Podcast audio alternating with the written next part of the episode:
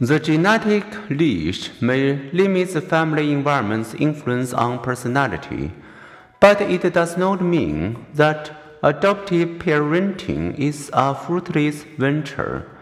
Parents do influence their children's attitude, values, manners, politics, and faith. Religious environment is genetically influenced, but a pair of adopted children or identical twins will, especially during adolescence, have more similar religious beliefs if raised together. Parenting matters. Moreover, in adoptive homes, child neglect and abuse and even parental divorce are rare. So it is not surprising that studies have shown that, despite a somewhat greater risk of psychological disorder, most adopted children thrive, especially when adopted as infants.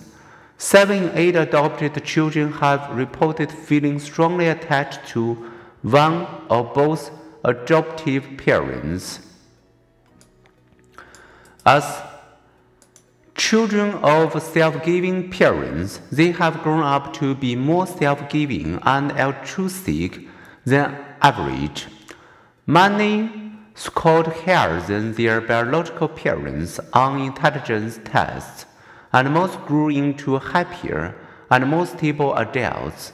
In one Swedish study, children adopted as infants grew up with fewer problems than were experienced by children whose biological mothers initially registered them for adoption but then decided to raise the children themselves.